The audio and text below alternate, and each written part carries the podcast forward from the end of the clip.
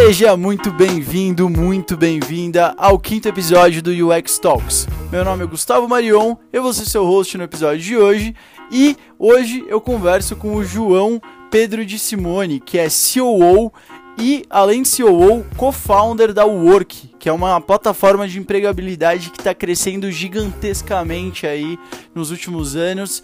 É, é uma plataforma aí que eu sou sócio CMO também, o Johnny é meu sócio. A gente veio contar um pouquinho da história dele aí com Data Science, também pensando um pouco como que ele aplica o Data Science para UX. Beleza? Então eu espero que você goste muito. Vamos que Fala João, João Pedro de Simone para mim, Johnny, né, que sou meu sócio, eu posso, eu tenho licença poética aí, posso falar, posso chamar de, de Johnny. E aí, meu irmão, como é que você tá? Obrigado aí por, tá, por ter aceitado o meu convite para participar do UX Talks. Fala Guga, cara, grande prazer aí um, poder falar aqui com você, obrigado pelo convite, é uma honra dividir esse tempo aí com você. É, e vamos para cima aí. Vambora. Maravilha, boa, Johnny, boa. Tenho certeza aí que todo mundo que tá ouvindo o podcast vai adorar esse episódio. Johnny, putz, além de ser meu sócio aí na Work, é um cara sensacional. Com certeza a gente vai dar uma cisada aqui muito boa, contar aí uns causos aí da nossa vida, da vida dele aqui. E antes de eu né, começar a ficar falando do Johnny, eu vou pedir para ele se apresentar. Ele tem uma história super bacana aí que ele vai contar pra gente. Mas, Johnny, conta aí um pouquinho do seu background aí, desde que você começou, né, até hoje, o que, que você está fazendo. Perfeito, Guga. Cara, então, meu background ele é mais acadêmico, então eu me formei em administração de empresas no INSPER, é, estudei pós-graduação na Califórnia, tanto com foco em ciência de dados até marketing digital. É, e eu acabei, depois de alguns anos aí estudando bastante, é, partindo para o empreendedorismo aí, ajudei a montar uma startup lá na Califórnia chamada Skylab, onde eu fiquei cerca de dois anos lá. É, trabalhei desde suporte técnico para clientes até desenvolvimento e engenharia de base de dados. Então, é, cheguei a aprender bastante com pessoas muito feras aí no mercado lá nos Estados Unidos e, e esse foi o meu trajeto, né? Antes eu trabalhava numa empresa grande, empresa de mais de mil funcionários, chamada System Marketing Consult, uma consultoria um, de dados mesmo, né? Um, onde a empresa tinha um, um software de modelagem, é, fazendo desde atendimento ao cliente da Sky, é, vendas para Porto Seguro, recuperação de crédito para o Bradesco. E aí foi lá que eu vi que toda empresa, 20 anos de empresa, todos os funcionários, tudo era por causa dos dados, né? Por causa dessa modelagem de dados. Eu acabei escolhendo me aprofundar no tema, me especializar, estudar, é, botar a mão na massa mesmo, quebrar a cabeça. E pedi demissão, fui para os Estados Unidos, é, fiquei lá dois anos. E aí no final de 2019 eu acabei quebrando a mão. Um, um ano atrás, alguns dias a menos. É, e aí eu voltei para o Brasil, fui operar, acabei encontrando o Alex, nosso sócio, né? O CEO e fundador da Work, que, enfim, acabou me contando a ideia dele. Ele estava com já alguns avanços, um networking super bacana, e acabou que, apesar de eu ter shares lá, ter montado a startup com eles, ajudar toda a parte de data science no departamento, é, apesar de ser uma promessa aí para minha carreira, eu o, o, propósito da Work, né, a questão de ajudar as pessoas aqui no Brasil falou mais alto. Eu acabei voltando, largando tudo lá. É, e hoje, hoje a gente está juntos aí, é, quebrando recordes aí e fazendo acontecer. Então, eu, é meio mais ou menos essa a minha história. Assim, não sei se tem que muito sensacional. mais. É. Que sensacional, Johnny. Mesmo, pô, é, puta história. acho, que eu falo, acho que com certeza o pessoal aí vai, pô, falou, caramba, nossa, vai vir, vai vir conteúdo agora. Esse cara é brabo. então. O, até antes da gente entrar na Work, né, para que a gente vai falar, nossa startup, a gente vai contar um pouquinho. Vamos falar um pouquinho que você falou, né, é, que você ainda tem shares do Skylab. Aliás, Skylab, para quem quiser, para os nossos ouvintes aí que estiverem perto do computador, quiserem procurar no celular aí, procura aí, porque o Skylabs não é uma empresa hoje, o Johnny, né, lá atrás ajudou a, a criar, né, ele entrou lá de, desde baixo no Skylab, ele vai contar um pouco mais, mas o Skylab hoje é uma empresa que, pô, tem é, o fundador da, da AWS é sócio do Skylab. Então, para você ver o nível, né, de o nível de infraestrutura de dados que o Johnny estava mexendo lá na Califórnia, e eu queria que você contasse aí o que, que você fazia exatamente lá. Eu sei que você trabalhava com data, mas conta no detalhe aí para o pessoal que está ouvindo o UX Talks, o que, que você fazia é, no Skylab com os dados e também voltado aí para a presença do usuário, voltado aí para a experiência do usuário. Boa.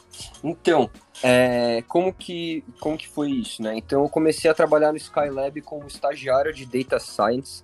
É, eu trabalhava para o meu professor da pós-graduação chamado Dr. Nigel, que é PhD em neurociência, é, tem mais de 75 anos aí. Ele tem, enfim, passou por IBM, enfim, grandes empresas na Califórnia. E ele era o, o Chief Data Scientist do Skylab. Então, o que o meu trabalho era, uh, no começo, aplicar o que eu aprendi no curso, né, uh, de Data Vis, né, de Data Visualization, uh, e também uma, uma parte de Data Engineering para desenvolver dashboards para o Skylab. Então, eu comecei trabalhando part-time lá, é, aprendi SQL sozinho, né, na raça, e aí, a, a minha primeira. Esse é o jeito, função... né? É o jeito do, do Russell, né? Aprender a raça ali, Exato. Assiste o vídeo, faz o exercício, quebra a cabeça e, e faz, né?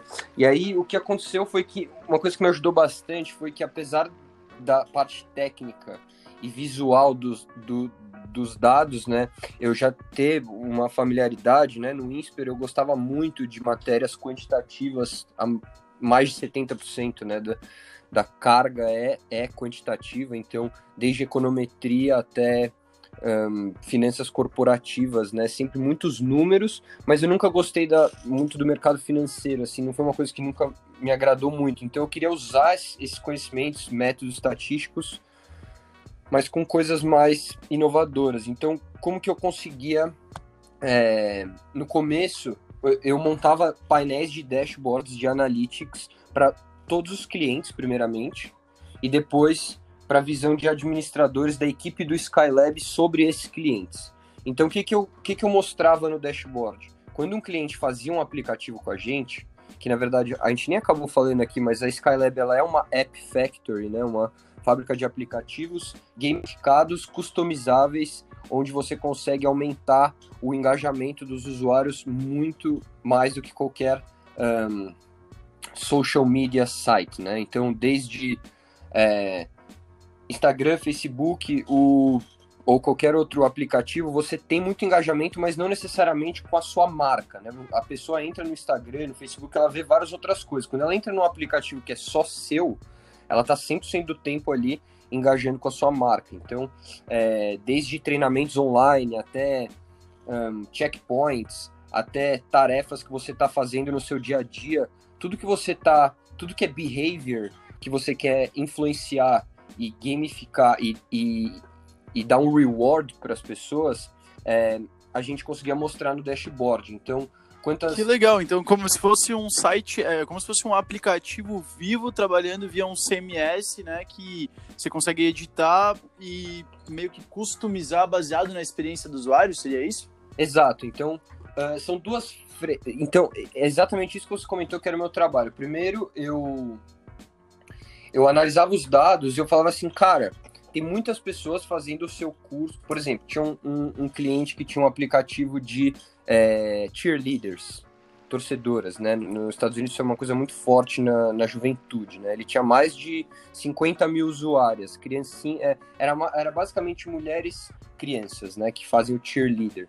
E aí quando elas, por exemplo, postavam que elas faziam todos os dias é, 50 flexões, por exemplo, e sem, sem abdominais, elas faziam um checkmark no app E se elas fizessem isso durante uma semana, elas ganhavam uma mochila da Puma com 50% de desconto e um tênis de corrida com 70% de desconto. Ou seja, é, a gente só conseguia falar com a Puma, entend, é, não a gente, né, o cliente, falar com a Puma e falar com essas parcerias estratégicas para trazer o gamification para dentro do app, produtos, códigos de desconto, essas coisas, depois que a gente vê o que, que as pessoas estão fazendo, onde elas estão clicando, né? Então isso era uma coisa que era muito de mão dupla, que nem você falou mesmo, né? A gente conseguia, em questão de um dia, fazer um aplicativo. Toda é, a questão de Apple Store e Google Store um, não influenciava no, no, update do software. Então, como o software do Skylab tinha uma tecnologia inovadora e disruptiva de poder, em tempo real, mudar o aplicativo sem ter que fazer uma linha de código,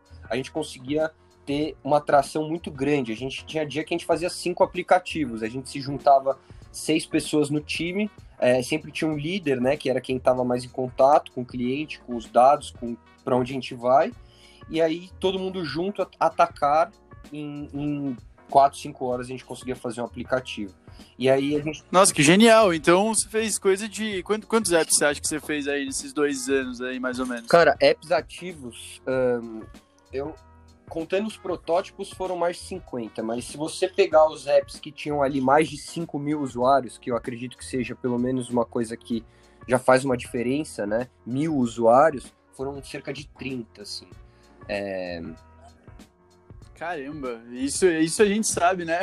A gente que trabalha com tecnologia, eu sou programador também, a gente sabe que para botar um aplicativo, né, com todas as funcionalidades, sem gamification, sem essas, essas sem essas palhaçadas aí, né?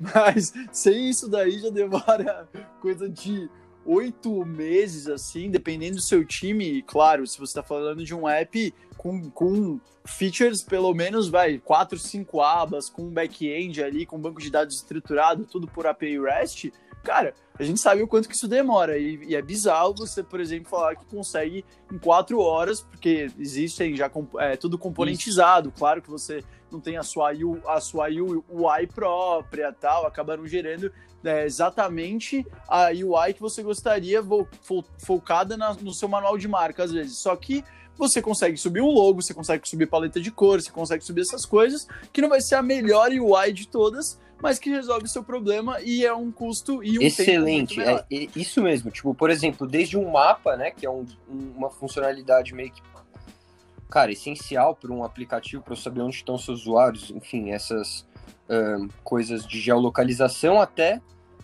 live streaming, até e-learning, até canais e vídeos do YouTube onde você pode ali só acoplar o, link, né? Então, assim, tem muitas funcionalidades, coisas que nem você falou mesmo, Google, aqui. Cara, fazem, fazem acontecer, né? Entregam valor. Então, se você tem um mapa que você encontra uma pessoa perto de você, óbvio, toda, todos os outros features, tudo isso importa muito. Mas se você já encontrou a pessoa, se você abre o aplicativo, tem uma tela ali com um mapa que você já faz o que você tem que fazer, em alguns casos, é, já vale muito, né? Não adianta, não precisa. Você é. otimiza seu tempo e a gente sabe que para codar isso, para codar isso com a API do Google e do caramba, seja, seja um mapa ou seja alguma funcionalidade um pouco mais complexa, ali você precisa. Pô, só o gamification, que tem que trabalhar com banco Exato. de dados dinâmico, que você tem que, cada vez que o cara. O, o banco de dados é alimentado, você precisa gerar uma resposta, né? Você tem que gerar um push ali. Cara, é, é trabalho. E saber que você já tem tudo isso componentizado, isso é sensacional. Pô, Skylab é, faz, faz sentido, é. né? Tá, tá tão grande e por isso o Johnny aí tá com o equity explodindo o valor do equity aí Maravilha, que bom, velho. E os gringos, eu tenho uma pergunta sobre isso, é muito legal, né? Porque a Deploy, né, a gente também atende bastante mercado internacional, tem projeto em Nova York e tal, já atendemos Índia. E, pô, Quero ouvir uma de você, Johnny, que, pô, eu acredito até que eu também fui para fora, fiquei, fiquei um tempo no Canadá, fiquei um tempo na Califa, mas você ficou dois anos trabalhando dia a dia e crescendo na hierarquia numa empresa só com os gringos, onde você só trabalhava com é, diretor, é, doutor em neurociência, outro cara que era é, visualization data, você só com os mais brabo e eu queria entender de você o que você acha do nível de entrega que você tem que estar nos gringos e o nível de a forma que eles se relacionam no trabalho. Me fala, fala um pouquinho. Eu, eu, eu tenho. Eu, a gente já conversou um pouco sobre isso, mas eu queria que você passasse aí pro pessoal que tá ouvindo o, a sua visão, que é um cara que, pô, trabalhou em startup do Vale do Silício e que tá aqui hoje trabalhando numa Cara, muito legal, Guga. Então, é, pra não ser chato, assim, é, eu, eu, eu não quero falar mal, mas assim, cara, eu vou te falar que trabalhar com os americanos é muito, é muito mais é, exigente do que aqui no Brasil. Não que, não que aqui no Brasil o trabalho não seja bem feito e, enfim, que existam boas pessoas, bons profissionais. Mas, além de ter a questão é, preconceituosa dos americanos, de você ser uma pessoa que vem da América Latina, né?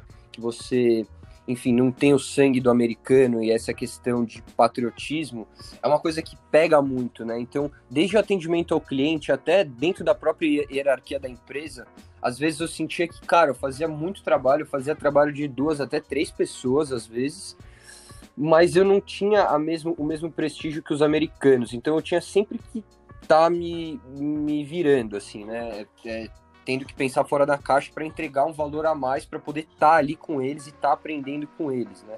Então, assim, eu acho que respondendo a sua pergunta, o jeito que eles trabalham, que é, é bem diferente, é a questão do perfeccionismo. Então, assim, você já imagina um americano que é muito exigente e ele vende aplicativos que tem inúmeros botões e funcionalidades e que tem que ser todas testadas é, para, enfim, uma quantidade enorme de clientes Imagina o nível de atenção ao detalhe que você precisa ter. Era uma coisa quase que achar uma agulha no palheiro, assim. Tinha dias que. Tinha dias que. tinha dias que se você não achasse a agulha, a agulha ia entrar em você por algum lugar. Então, tipo, é, era, era muito. Essa foi boa era muito demais. A agulha vai entrar e você não, você não quer nem saber onde Exatamente. que essa agulha. E, e, então tinha muito isso de você estar tá sempre é, eu, no caso, né, sempre com a corda no pescoço e, e, sem saber, assim, até com questão de visto, né, é muito difícil hoje você poder trabalhar legalmente nos Estados Unidos, é uma briga horrível, tem que gastar muito dinheiro, muito tempo de advogado, não é todo mundo que consegue, então, assim, é muito legal, foi muito bacana, eu consegui ter uma experiência super legal de, assim, cheguei a falar com clientes da Rússia, clientes da Ucrânia, clientes de outros, outros países, né? Um, cheguei a falar com o pessoal da Figma. Você tinha uns programadores na Ucrânia. Você tinha, você tinha uns programadores na Ucrânia Exato, também. o Skylab tinha um né? time de desenvolvimento que era uma software house chamada. É... Putz, como chama agora? Acabei de. Acabou de me falhar o nome. É. É, esse nome ucraniano aí, eu imagino que seja difícil Não, lembrar. Calma, que agora eu vou ter que pesquisar aqui. É... Syncrasy. Problema. Tinha tanto a Syncrasy como. É... Era a Syncrasy mesmo, de blockchain e desenvolvimento. Tinha algumas coisas em blockchain também. É, mas eu acho que o que era legal disso. Legal. Bom que você tocou nesse aspecto, que isso também é uma coisa que, que vai de acordo com a pergunta de antes que é a questão que os americanos têm muito, isso é uma coisa que eu aprendi muito, é a gestão do tempo. Então, assim, o americano, ele acorda, ele já, o café dele já está sendo feito na máquina que ele pediu na Alexa dele, ele já está ouvindo as news e o carro dele, a chave do carro dele, ele já está colocando no carro para entrar para sair, assim. Então, tipo, desde a hora que ele acorda até a hora que ele vai dormir, eu acho que isso é uma coisa que eu aprendi bastante com os Estados Unidos, uh, com os americanos é que a gestão do tempo deles é muito eficiente. Minuto por minuto é calculado e planejado. E isso vai de acordo com os ucranianos. Por quê? Porque os ucranianos eles tinham um fuso horário complementar do Skylab. Então, durante a noite, eles desenvolviam para a gente, entre aspas, na Califórnia, a gente subia algumas, alguns tickets, algumas demandas uh, de noite e até as 8 da noite, e aí no dia seguinte uh, as demandas já estavam prontas. Então, até nisso, acho que é uma coisa que vale a pena mencionar, que é a gestão do tempo com trabalhando nos Estados Unidos, é uma coisa que me chamou muito mais atenção comparando com o Brasil, né, com as startups. Que legal, hein, Johnny? Que legal, puta história aí do Skylabs e também é bem legal pro, pro pessoal que tá ouvindo saber, né? Porque tem muita gente querendo, é, ah, meu Deus, tô querendo me mudar pra, pra Califórnia trabalhar no Netflix. ou trabalhar no Dropbox, ou o que for. Gente, sabe que vai ralar, vai, vai ralar. E é exatamente esse o intuito. Queria passar para pra galera também que não é só flores, não é que você tá achando que vai lá para fora, sua vida vai ser maravilhosa, não. Você vai ter que lutar, você vai, ser, vai sofrer preconceito. Até eu, como questão de fornecedor mesmo, a Deploy fazendo fornecimento de, de produtos de UX, né, para fora do país, cara tenho certeza. Eu já, já vi alguns olhares ali meio, meio preconceituosos, já ouvi alguns comentários que eu, não, que eu não gostei. Então, pô, saiba que não é só flores, tá? Então é isso que eu queria deixar claro aí pra galera. Mas seguindo aí o nosso roteiro, Johnny, é, velho, uma coisa bem legal também que você fez lá na, na Califa foi um curso que você fez de, de Data Science, né? Que você aprendeu, que você conheceu até um monte de gente que trabalha com AI, a gente até tá falando com alguns deles ali para o Work, mas é. o Esteban, né? Então, que, queria que você contasse um pouquinho dessa sua experiência. Você ficou três meses fazendo esse curso, então, né? na verdade, esse, esse, curso durou quatro meses e meio. É, esse primeiro curso. Ah, legal. O, o que, que aconteceu que, cara, foi uma experiência super bacana para mim é, na UC Irvine, até recomendo quem quem estiver procurando se especializar aí, aprender mais sobre ciência de dados, é, esse curso é excelente porque ele não é só técnico, ele, ele é voltado ao mundo de negócios. Então, por exemplo, aprendi desde como funciona um, um sistema de data mining, como fazer uma engenharia de dados, algumas coisas um pouco mais técnicas, é, com linguagem de programação mesmo e aprendizado de máquina, até como você aplicar isso em modelos de negócios. Então eu tive dentro desse curso, que na verdade de quatro meses e meio, esse curso dura nove meses. Só que eu fiz ele em um modo acelerado full time. Então eu tinha aula das sete às seis, todos os dias, é, com mentorias e, e coaching também, né? Então assim, eu aprendi desde mexer com softwares de BI e montar dashboards e, e pensar em key metrics estatisticamente um, e, e, fazer tudo visualmente e saber apresentar isso com argumentos e dados que comprovem isso. Um, desde isso até ficar ali no Nime, em alguma outra ferramenta de engenharia de dados, fazendo toda um, análise, regressão, manipulação, engenharia e fluxos né, de, de dados para conseguir pegar o dado final, manipulado, limpo, é, com cálculos, enfim, bonitinho, um banco é, 100% organizado, e aí pegar ele, analisar ele e trazer para essa parte mais é, voltada ao mundo de negócios. Então, desde essa parte até a parte de mexer com aprender a fazer algumas linhas de código com Python, com R, um, rodar algumas regressões, entender, pegar grandes volumes de dados e ficar diving in, né, é, pesquisando, olhando, falando, cara, isso aqui não faz sentido, por que, que é, esse número você consegue. Por que, esse número está mudando quando acontece isso? Então, é, um exemplo é, por exemplo, toda a cada duas semanas eu tinha uma entrega final, todas elas voltadas a dados, mas cada duas semanas era uma era uma vertente dos dados. Então, por exemplo, a primeira era data preparation, a outra era data exploration, data visualization, um, data manipulation. Então, assim, a gente tinha uma entrega final para cada, cada módulo. E aí, um exemplo é, por exemplo, tinha um, um, um, um, banco de dados, uma tabela de Excel gigantesca com mais de 30 variáveis uh, sobre entregas de, de, de e-commerce. Então era como se fosse uma base de dados da Amazon. Assim, esse pedido foi registrado essa hora, tantos reais, entregue ou não, endereço, latitude, longitude, enfim, um monte de dados. A gente tinha que entender o que estava acontecendo e preparar uma apresentação final um, de 30, 40 slides e, mexer com os dados. Então o que, que a gente fez? A gente começou a mexer, manipular, estudar, montar gráfico, relatório, olhar para o modelo de negócio e a gente viu que, por exemplo, os, os pedidos que ficavam é, até 50 quilômetros de onde ele foi, de onde ele estava, de onde ele foi comprado, eles tinham free shipping. Ou seja, a gente conseguiu entender, analisando os dados e vendo a correlação dos dados, que tinha uma correlação entre free shipping e distância. Então a gente falou, cara, e se a gente melhorar essa distância? E a gente começou a fazer o cálculo do shipping com a distância e ver o quanto eles estavam cobrando e ver que, cara, se você não dá free shipping você cobrar o free shipping, mas você dá um código de desconto de 15%, você vai economizar menos do que você. É, e você vai continuar vendendo igual, porque você vai estar tá dando um código de desconto, só que você não vai estar tá dando tanto assim. Você não vai estar tá dando todo o free shipping do cara, você vai estar tá dando um desconto que ele, ele até paga pelo shipping, se ele está pegando uma coisa que é acima de 200 dólares, 300 dólares. Então, esse tipo de. Caramba, que esse sensacional. Tipo não, não, pode foi continuar, mal. Pode é... continuar. Só, só porque eu gosto de falar. Posso te... É, era... Assim.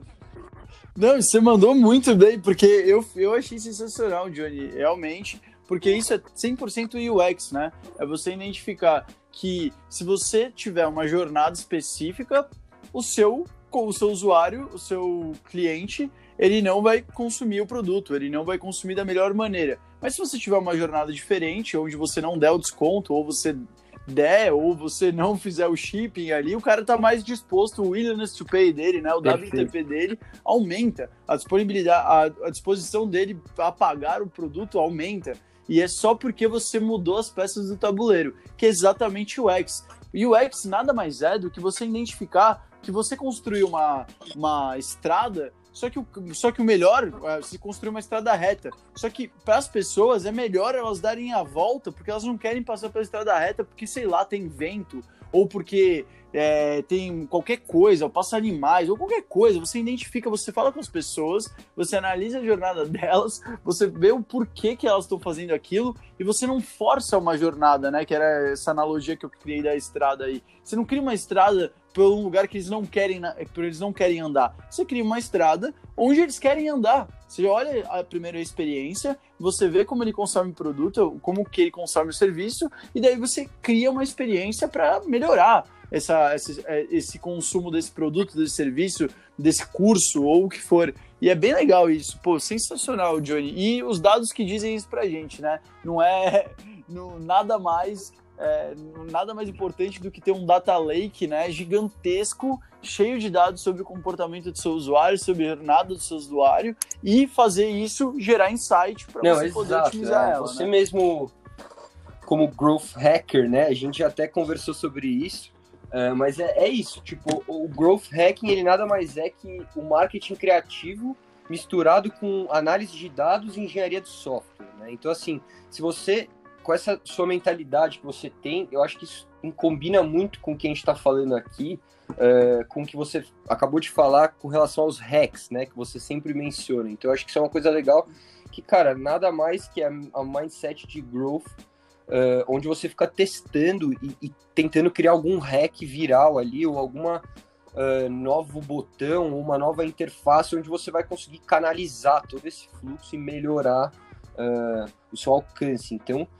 cara, é isso. É desde o. Porque é isso que eu falo no Skylab, desde do, do análise do dado até eu mudar a interface do cara. Então, como eu tinha uma plataforma que eu podia mudar, eu falava, cara, vamos botar esse curso aqui na sua homepage, porque 80% dos seus usuários estão acessando esse curso que ele deu com, o influenciador X.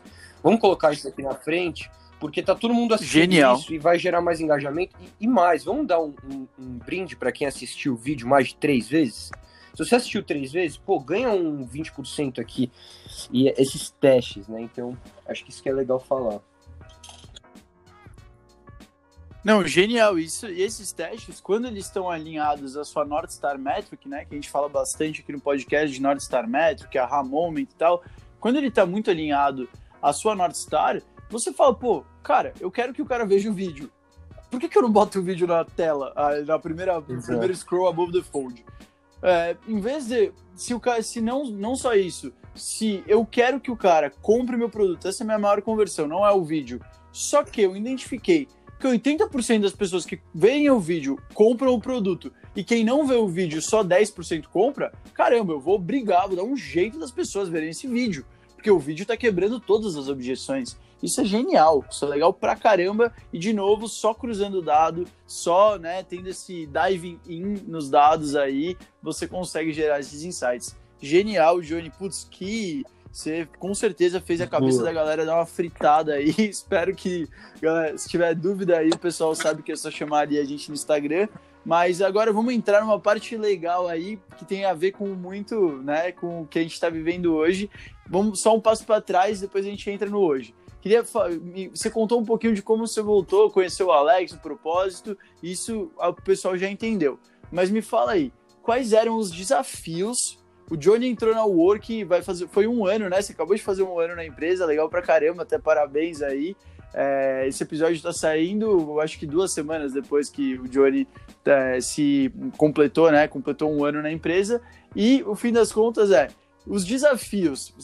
Né, falando que a gente é startup, gente, vocês vão ver o nível do que mudou de um ano para cá, o quanto que a aceleração de uma startup, né? Lógico, se essa startup está correndo direito, é, o quanto que as coisas mudam. Mas ó, eu quero saber agora qual que são, quais que eram, desculpa, os desafios do Johnny com a Work quando ele entrou e depois a gente vai e daí depois eu vou perguntar mais o, quais eram os grandes focos, tá? Mas me fala os seus desafios, me fala todos os grandes desafios que você entrou para resolver uma puta Boa, bucha. Guga. Conta um pouquinho pro Não, pessoal então, aí. Foi assim, né? É, quando eu encontrei o Alex, eu vi que ele estava muito bem uh, estruturado já em questão de rodadas de captação, investidores. Uh, ele já estava com uma visão diferenciada e avançada com relação à tecnologia. Uh, ele já estava querendo trazer um time de tecnologia para dentro da Work, né? Não usar uma software house qualquer coisa dessa que a gente já vê por aí. A gente estava com um desafio, é, quando eu encontrei ele, né, de realmente fazer acontecer o work. Então, assim, quando eu encontrei o Alex, já existiam alguns usuários na plataforma, já existia uma versão beta da plataforma, o Alex já tinha um processo é, andando, funcionando ali com alguns estagiários, um desenvolvedor. O meu maior desafio quando eu encontrei ele, no começo, foi crescer o work e vender o work. Então, assim, é... quando a gente se encontrou, além de eu ter todo esse conhecimento técnico, toda essa experiência com startups, isso ajudava muito é, na hora da venda, porque a pessoa se sentia confortável em ver ali um, um, conhecimento avançado de tecnologia e que ela se sentia interessada, ela queria aprender mais sobre isso, né? Então a gente começou lógico, você vendia para os gringos, né? Você vendia para os gringos, até de, só falando, você, pô, você vendia para os gringos, tinha que apresentar dados e tecnologia e se mostrar, né, usar gatilho mental, a porra toda com os gringos que, como a gente acabou de falar, realmente tem um nível de exigência é, surreal, né, e ainda mais de um brasileiro, né, já vê com maus olhos, você ainda se virava lá, você chegou aqui e começou a andar de braçada falando de tecnologia para pô, dono Exato. de restaurante aí que não tava ligado. muito é, e aí eu comecei, enfim, é, eu tinha muito essa, essa visão de vender e crescer ao work, né? Porque, querendo ou não, toda startup ela é movida a vendas. Se não tem vendas, não tem nada. tipo, não adianta você contratar 50 pessoas, não tem nada. 100 pessoas se não tá vendendo. Então, assim, é, esse foi o primeiro desafio, assim, grande da gente falar, cara, vamos fazer isso virar uma maquininha e rodar. E como eu já tinha estudado no INSPER, administração de empresas, é, antes de tudo isso, eu sabia muito bem como funcionava uma empresa, eu trabalhei já em empresa grande, e, e mais que isso, eu sabia muito bem como funcionava uma startup. E, e o Skylab, no, no quando eu encontrei o Alex na época, ele já estava avançado, ele já tinha recebido 2 milhões de dólares em investimento, um, em várias rodadas de investimento. Então, assim, o, o estágio que o Skylab estava era o estágio que a Work precisava chegar. E eu sabia como funcionava esse estágio, porque eu já cheguei é, em determinadas épocas, em alguns meses do ano, dependendo, algumas pessoas da equipe estavam saindo, outras entrando, mas eu já fiquei é, encarregado de tocar é, a operação do Skylab com todos os clientes, com mais três pessoas. Então eu sabia como era como eram as operações, como eram os acordos com os investidores, eu sabia como era o fluxo de tecnologia e de desenvolvimento, eu sabia como era a venda uh, de um software SaaS, né, B2B. Então, tinham várias coisas ali que eu conseguia contribuir para a formação da work em si, né? Do, de como montar a startup e não só vender e crescer. E aí os desafios começaram a aumentar, né? Porque quanto mais você vai caindo para dentro, mais você, você mesmo pode falar, né, Google? Quanto mais você vai. Quanto, é, tipo Maria Vai encontrando mais. mais você se mexe, mais você entra para baixo. e, aí chegou, e aí chegou uma hora que a gente estava vendendo Genial. bastante, a gente estava crescendo e a gente viu que é, a necessidade não era só uh, ter um modelo de força e de vendas outbound, mas também inbound, né? Onde as pessoas online chegariam até o work. Porque, que, tudo bem, a gente tá fechando muitos clientes, muitas pessoas por semana, legal. Mas a gente quer chegar nesse tamanho? Não, a gente quer chegar num tamanho que é mais que isso. A gente quer chegar num tamanho que ele é referência nacional, internacional. Então a gente tem que desenvolver um modelo inbound também. E foi aí que é, foi aí que eu comecei a me deparar com muitas coisas ao mesmo tempo. Então é, não só o time de vendas, mas o time de atendimento ao cliente, o fluxo das operações e principalmente onde eu mais gastava meu tempo, que eu gasto até hoje também, é a questão de desenvolvimento de produto, onde a gente consegue com um time de hoje sete pessoas, mas que na época era uma pessoa, né? É, a gente tem a gente tem um avanço bacana aí com relação ao produto, a pegar o feedback dos usuários, a pensar fora da caixa, ter novas ideias, ter uma criatividade a mais aí para fazer um produto bacana. E aí, onde que onde que começou a, a ficar um gargalo para mim foi assim, eu já, eu já tinha estudado marketing digital uh, e eu sabia, eu sei hoje até mexer um pouco com ads e essas coisas, mas aí eu falei, cara, a gente precisa de uma pessoa especialista para isso, né? A gente precisa de uma pessoa que ela é focada e ela sabe exatamente quanto custa anunciar uma página mais que a outra num canal X, né? Fazer toda uma teia de performance. Então, é, foi aí que eu comecei a, enfim, ter todos esses desafios juntos ao mesmo tempo e ter que priorizar uh, algumas coisas que eram mais importantes para o work no, no, no momento, né? Então, no momento, era importante a gente, por exemplo, dar um bom atendimento para todos os nossos clientes, além de fechar muitos, que também era um outro objetivo, era atender muito bem todos eles para que eles ficassem retidos e não só entrassem, né? Mas que eles ficassem. Então, é, trabalhando com isso, trabalhando com produto, trabalhando com time de tecnologia, eu vi que, cara, esse desafio tava ficando muito muito legal, muito bacana, muita coisa, só que assim, eu conseguiria muita ir mais coisa, né? longe. Né? tudo bem, se eu puder, quiser ir rápido, eu vou lá e eu faço sozinho, mas se eu quiser ir longe, fazer uma coisa bem feita, uma coisa magnífica, eu preciso de pessoas especializadas em cada uma dessas funções.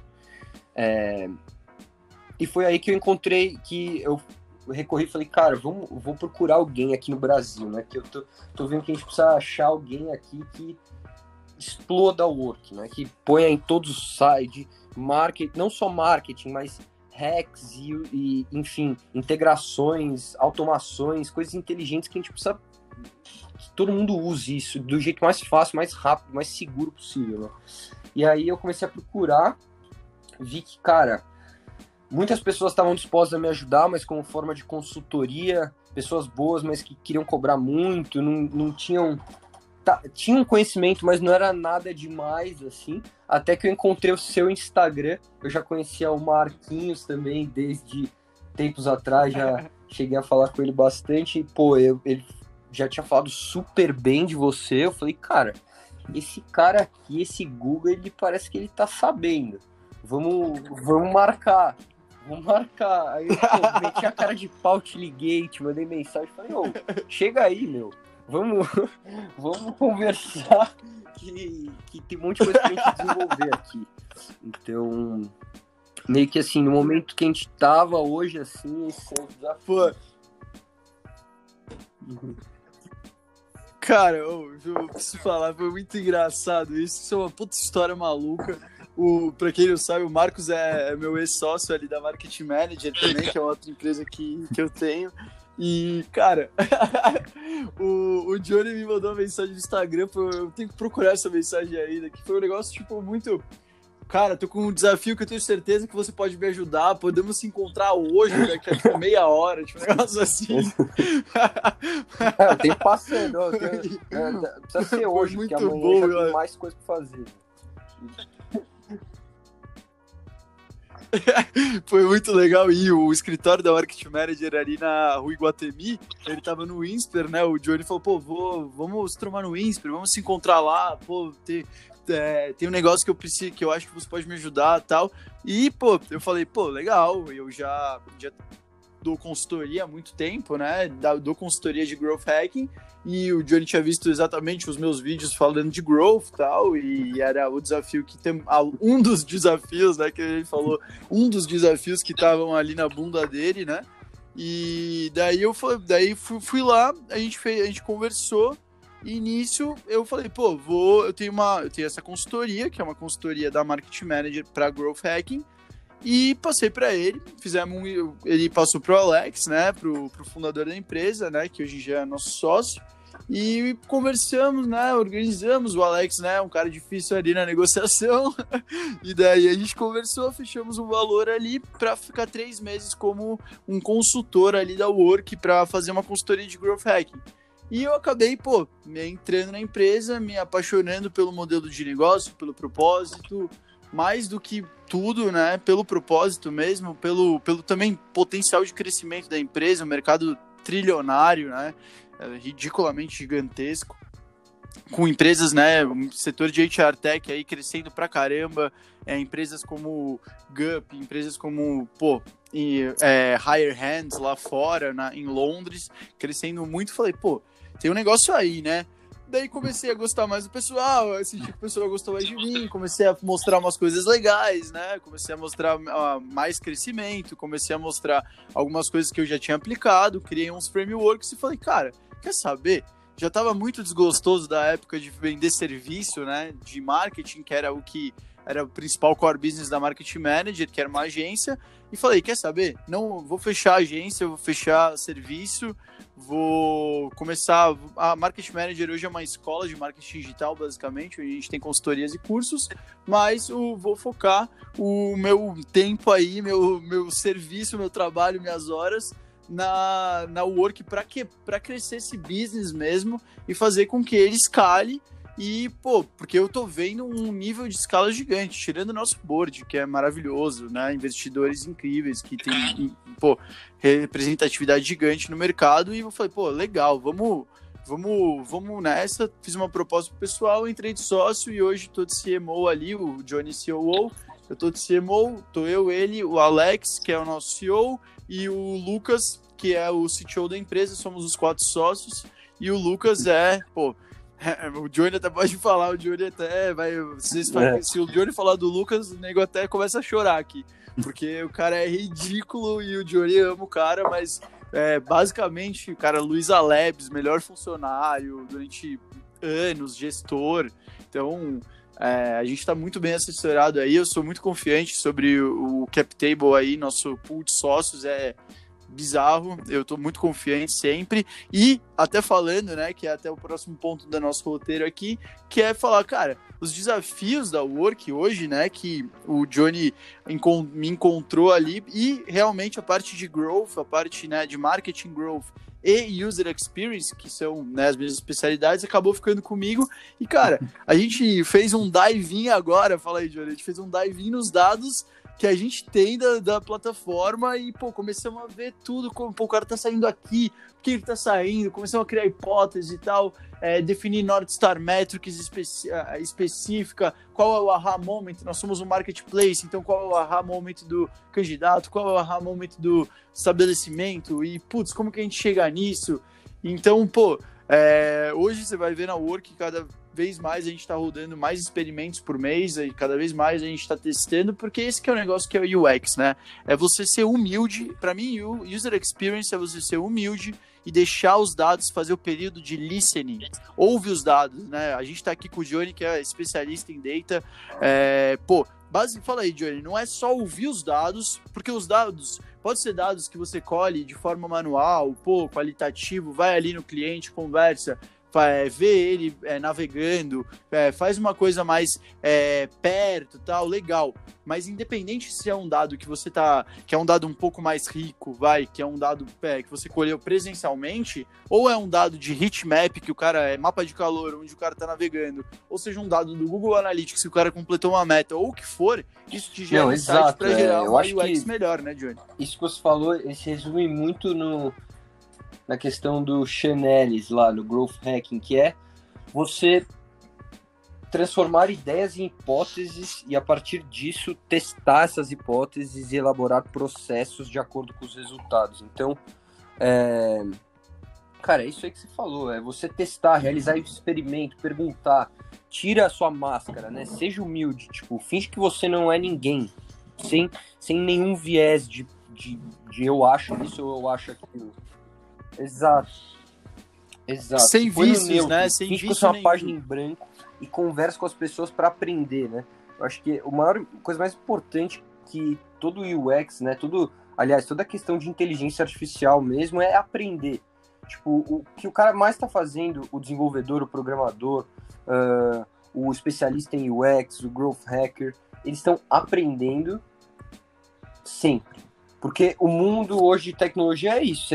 Você- faz uma coisa hoje, aí uma semana depois um, um cara lá na Índia inve- inventa uma ferramenta maior que não- o que você fez ontem já não já está ultrapassado. Então, essa questão de estar sempre aprendendo, vendo os dados, acho que é, é essencial aí, Guga. Pô, e você é referência aí nesse, nesse quesito, então muito, muito bacana eu ouvir de você, que é exatamente isso que eu penso também. Pô, sensacional. É por isso que a gente é sócio tá dando certo, né? Boa. E, pô, uma coisa que eu queria falar só em relação à, à questão de ser, de fato, humilde e deixar as coisas acontecerem. Esse período de listening, né, de ouvir dados, é, eu sei que é difícil às vezes, pessoal, de você parar e falar, cara, eu vou ouvir os dados e deixa, tá aparecendo um ROI negativo menos 70 aqui na minha campanha e eu tenho que deixar os dados, deixa pelo menos uma semana. Eu brinco, muito cliente chega para mim e fala, Gustavo, é, como você acha que a gente, se eu investir 10 mil, volta uns 30, né? Você tem um ROI 2? Daí eu falo para ele, cara, eu não sei, isso é um achismo, eu preciso testar. Daí, quanto tempo você precisa ter para eu testar? Daí eu faço uma, daí eu volto a pergunta. Como que é a pergunta que eu faço? Eu chego pro cara e falo, cara, se eu chegasse para você e falasse que eu investi 100, que eu investi 100 reais né, num cavalo segunda-feira e esse cavalo me voltou mil, me deu um ROI 9, né? Você investiria? Daí ele fala, pô, uma vez só, aconteceu uma vez na vida isso. Uma vez só, pô, eu não investiria. Eu, eu, eu pergunto, você investiria todo o seu dinheiro? Ele fala, não, não investiria, só aconteceu uma vez. Daí eu pergunto para ele, e se acontecer 12 vezes seguidas nos próximos três meses? Ou seja, se toda segunda-feira, nos próximos três meses, 12 vezes, acontecer isso exatamente igual. No 13 terceiro, você investe? Eu invisto. E normalmente eles falam, eu invisto também. Então, basicamente é, identifica o padrão. Caramba, só identifica o padrão, para de querer ser desesperado. Eu sei que é difícil, às vezes meu dinheiro tá rodando tal, beleza, identifica, saiba o que é uma verba de teste e o que é uma verba que você não pode perder, tá? Mas então, na sua verba de teste, cara, te, joga tráfego no seu site, seja orgânico, se for orgânico, você não tá gastando, mas você tá tendo que mandar e-mail tal, independente de qual tráfego. Gasa, usa esse seu tráfego de teste que você vai fazer os seus experimentos para gerar os insights para onde você vai atacar direito e deixa os dados acontecerem, deixa os padrões se mostrarem. No momento, né, o Johnny agora pode até chancelar mais o que eu vou falar, mas no momento que os padrões se, se mostram, cara, é só você pegar e, pô, caramba, isso é um padrão, isso é uma verdade. Mostrou 12 segundas-feiras seguidas, às 6 horas da tarde, eu tive um ROI 10. Então, cara, vou investir de novo uma bomba de dinheiro, porque se eu tiver ROI 10 aquele horário, das 6 às 7 da noite, perfeito, eu vou, for, eu vou focar e vou anunciar só ali, porque ali é 2, e daí tá me gerando uma média ali de um ROI 6, cara, eu prefiro botar toda a minha grana no ROI 10 se tiver uma amostra de pessoas é, considerável, que pelo menos gere, que, que eu consiga gerar uma capilaridade legal, porra, por que não? Entendeu? Então, pô, sensacional. Questão de padrões, eu sei que o Johnny aí é o cara que gosta de padrões. Quando ele vê uma tendência aí, é a hora que ele me liga às três da manhã para falar pra gente fazer alguma ação. Então, porra, Johnny, você não está ligado, eu achei sensacional. Ou esse, acho que eu, sinceramente, quem, sem querer falar do, de todos os outros convidados, que eu adoro todos os, os outros convidados, foi ótimo. Desde o Espina, o Pedrão, todo mundo. Mas, sinceramente, esse foi o episódio que passou mais rápido Boa. mim. Eu nem percebi, É, tava eu também. 50 minutos quase aqui, falando aqui. É porque. É que a gente fala tanto, né? A gente fala o dia inteiro, eu falo com o Johnny o dia inteiro, né? Nossas áreas são extremamente correlacionadas. Então, cara, última coisa que a gente sempre pede aí, Johnny, pro, pro pessoal fazer é, cara, deixa uma dica aí de UX que você deixaria pro pessoal baseado na sua experiência de data, baseado na sua experiência com startup gringa, startup brasileira, é, com posições desde uma posição operacional até hoje COO é, da empresa. Cara, dá uma dica de UX aí pro pessoal, aquela lá que eles precisam ouvir. Cara, Guga, uma. Se eu falar assim, é, quem sou eu pra dar uma dica, né? Mas assim, se, fosse, se eu fosse pensar numa dica, cara humilde, eu adoro, eu adoro o Johnny. O Johnny é demais, velho. É um puta, que cara gente boa. Adoro- além de puta sócio, puta cara firmeza de estar do pô, lado. tamo junto. você, Você, tem irmão, é tudo nóis. em dobro pra você. Você mesma coisa, mesma, mesmo sentimento aí compartilhado. Mas pensando na dica, cara, eu se, se eu tivesse uma dica pra dar é, cara, vai lá. Você tá, você tá querendo desenvolver uma um app, você tá querendo desenvolver um software, você tá querendo desenvolver qualquer coisa. Cara, vai falar com a sua pessoa. É, falando um pouco da Work, né? A Work a gente ajuda pessoas ah, desfavorecidas economicamente da classe CDE no Brasil para arranjarem trabalho no food service, né? Então, o que acontece? Eu preciso entender como as pessoas funcionam. Como que eu, eu fazia lá no começo, é, quando a gente tinha um desenvolvedor, né? Que, nem, que eu falei lá na, na época um pouco mais roots, né? Hoje a gente já tá com sete pessoas no time de tecnologia.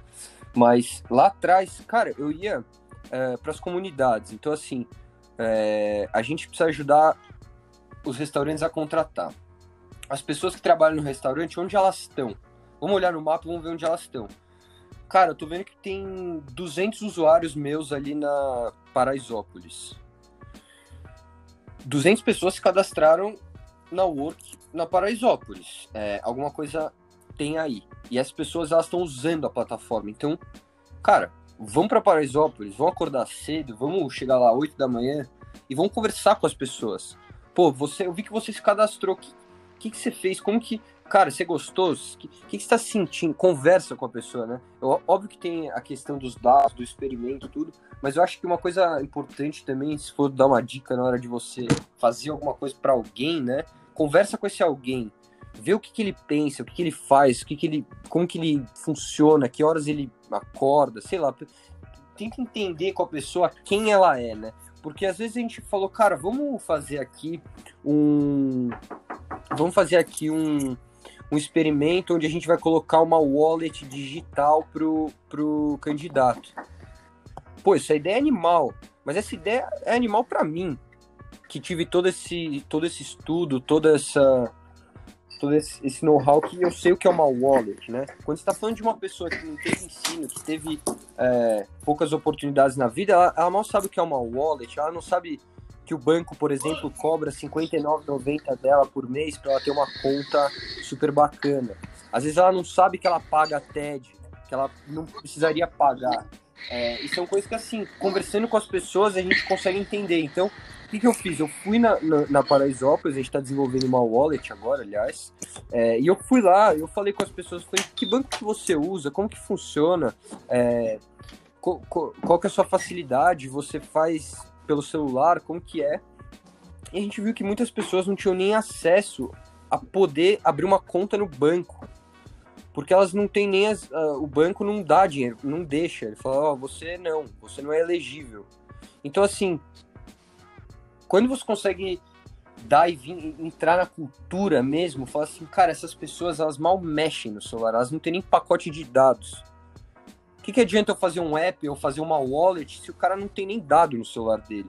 Então acho que a gente tem que se colocar no lugar do outro e tentar pensar com a cabeça de cada uma das pessoas que vai usar uh, o sistema, o aplicativo, o software, o que seja, né? Uma dica, se fosse para pensar assim, cara, vai conversar com as pessoas, liga para ela, vai almoçar com ela. se você usou, se a pessoa usou a plataforma, essa pessoa ela pode te ajudar mais que qualquer pessoa, porque ela precisa daquilo. Ela se interessou por aquilo. Então é 10 pessoas que você tem que extrair o máximo de informação. Caramba, Johnny, que puta dica. Que aula de dica. Mandou muito bem, sensacional.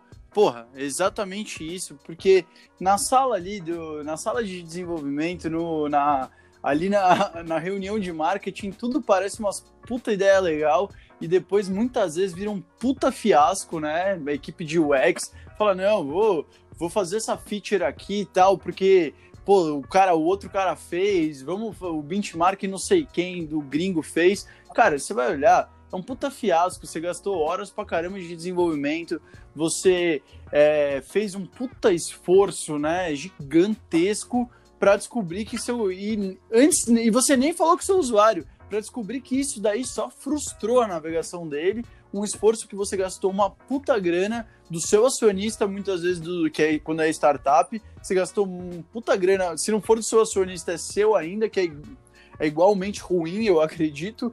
Você gastou uma puta grana numa coisa que você poderia não ter gasto nada, criar um MVP, que é exatamente e para isso que a gente cria o MVP, para isso que a gente cria o MLP, que é Cara, cria isso, o MVP, cria o MLP, dá na mão do seu usuário, das pessoas que, que querem utilizar seu produto, escolhe três pessoas, tá? Dá o produto para elas e bota para eles testarem, dá um roteiro de navegação, fala, ó, é, vai aí, grava a tela delas, grava a cara delas enquanto ela está navegando e chega para ela e fala: Ó, oh, eu tenho um roteiro de navegação, várias ferramentas fazem isso, Lookback, é, Maze, entre outras. Dá um roteiro de navegação para eles e fala: Cara, eu quero que você converta, compre um produto. Daí vê como que ele compra um produto. Da, cara, eu queria que você se cadastrasse na newsletter. Vê qual que é a jornada que ele faz para se cadastrar na newsletter e dá aquele a, o, a primeira o primeiro teste, né, o primeiro experimento que você vai fazer de pesquisa de UX, faz faz o que você quiser. Entendeu? Meio que isso. Chega e fala, ó, faz o que você quiser, faz o que você entendeu nesse site. Dá um, um briefing que é, essa é uma empresa de seguros, sei lá, ou é uma empresa de é, empregabilidade, ou é uma empresa de é um e-commerce, entendeu? Só fala isso, deixa ele navegar, porque isso gera uma, uma quantidade de insights tão bizarra a gente tem umas verdades absolutas que a gente começa a ver que é uma puta idiotice, que não faz o menor sentido, né, Johnny? E só era só gastar nada de dinheiro e, pô, fazer um teste, ligar para uma persona, para um cliente nosso e validar isso. E a gente não teria tido o fiasco da, da campanha não, e não exato. ia ter gastado e dinheiro. E até uma coisa que tem muito a ver com isso é, é que hoje o Google, né, nos Estados Unidos está sendo processado, né? Então, por exemplo, o governo americano ele tá, ele tá processando o Google hoje por, enfim, diversos motivos, né? Mas uma coisa que eu, eu, eu sou, eu, assim, eu tô do lado do Google nessa briga, né? Que eles estão sendo para ser processado ou não. Mas assim, cara, é o que o Google fala. O Google está se defendendo dessa acusação no seguinte argumento: as pessoas usam o Google porque elas querem, porque elas escolhem isso, não porque elas são forçadas ou porque elas não têm outras alternativas elas usam porque elas querem. Eu vou usar o dado delas sim, porque eu tô fazendo uma coisa para elas, porque elas querem. Então, assim, se você é, tá preocupado com o usuário final, eu acho que isso, cara, é, é, é a melhor coisa, assim, né? É, apesar das. Óbvio, tem, tem, tem, tem regras, tem leis que você tem que cumprir, mas, assim, deixa, deixa o, o negócio fluir, né? Não fica preso em Exato, deixa o cara escolher. Deixa o usuário escolher, né? Exato. né? Deixa, deixa o, cara o usuário falar, escolher. Ouve, não, não deixa o ego ou qualquer outra coisa interferir, né? Vamos, vamos ser todo mundo junto. A gente quer fazer uma coisa que precisa de outras op opiniões, né? A gente tem que ter essa diversidade cultural na hora de, enfim, olhar uma situação dessa. Mas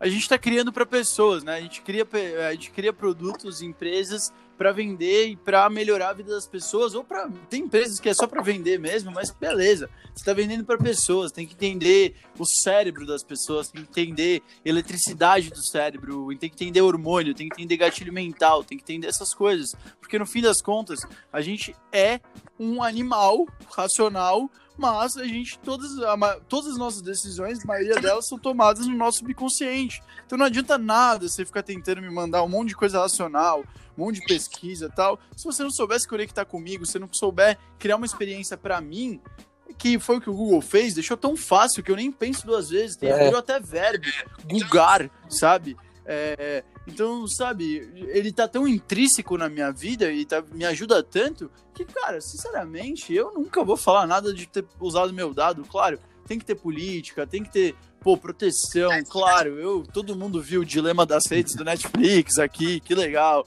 Mas, tipo, legal, eu concordo. Só que eu tô escolhendo usar beleza, eles são uma empresa, eles têm que monetizar, porque não é nada barato manter os servidores lá para dar isso pra gente. Então, é sim, é capitalismo, Boa. é sim, tem custo. Então, pô, se eu sou, eu sou totalmente a favor da monetização via tecnologia e se eu escolhi usar, eu escolhi dar o meu dado e pode fazer o que você quiser com ele Putz, aí. animal, Guga, cara. Você ele... tá, você tá, você tá esperto, velho. vou te falar que vou te falar que toda vez que a gente para para trocar uma ideia assim, a gente aprende várias coisas novas e é muito legal ver essa sua sua inteligência aí também. Pô, o Guga aqui, ele falou de mim aqui, mas eu não tenho nem moral para falar do cara. O cara é professor de marketing digital na pós-graduação, aluno mais jovem a fazer o MBA na GV. É, o cara, assim, super fora da curva. É, tem enfim, todas essas iniciativas aí que ele já fez grandes cases. Se você pesquisar o nome dele aí no Google, vocês vão ver que é, tem, tem conteúdo aí para que tudo que a gente tá falando aqui não é, não é achismo, né? Acho que isso é a coisa mais legal. Pô, Johnny, que honra aí, pô, tanto ouvir isso de você quanto ter você aqui no meu podcast, no podcast da Deploy. Cara, fico tão feliz e, pô, de novo falando, tenho que deixar claro que esse podcast foi legal pra caramba. Eu adorei, foi muito bom aqui, foi muito rápido, nem entendi como foi tão rápido. E, Exato. pô, Johnny, uma hora, uma hora já. Não, uma hora e pouco e tá. eu juro, né, tinha coisa pra falar, pá. Mas o. Deixa uma mensagem final aí, Johnny. Passa seus contatos aí pro pessoal também é, seguir ali você no LinkedIn e tal. Você tá postando bastante coisa da Work no LinkedIn. Passa seus contatos, dá um tchau aí pro pessoal. E, pô, obrigado pra caramba pela presença.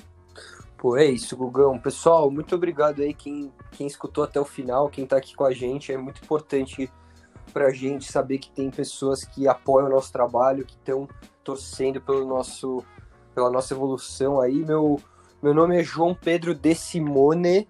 Uh, no LinkedIn, Facebook, Instagram, vocês podem me achar, me adicionar, me chamarem, qualquer coisa. Estamos juntos. Às vezes eu demoro um pouco para responder porque a caixa tá cheia, mas eu, eu acabo todo mundo eu acabo respondendo todo mundo sempre. Então, é, qualquer canal aí tem à disposição, podemos trocar uma ideia, quem quiser compartilhar aí. É, e, pô, obrigado você, Guga. Queria despedir de todo mundo aí, agradecendo você especialmente pela, pela sua oportunidade. Vou te falar que eu já fiz algumas lives, eu já fiz alguns podcasts, mas esse está realmente fora da curva e muito bacana. A nossa ideia que a gente trocou aqui, realmente coisas muito relevantes. E, cara, vamos para cima. É, já vamos voltar pro trabalho aqui. Esse, essa uma horinha que a gente conseguiu escapar é, valeu muito a pena, mas agora temos que voltar, né? Então, pessoal, muito obrigado. É, juntando essas ideias aí, a gente pode chegar num produto excepcional. Genial, Johnny. Pô, muito obrigado de novo pela presença. Você aí que curtiu, indica aí, compartilha com seus amigos chama aí se você tiver qualquer dúvida, me chama no Instagram, chama o Johnny, chama no Instagram da Deploy, a gente vai responder todo mundo. Muito obrigado pela sua presença.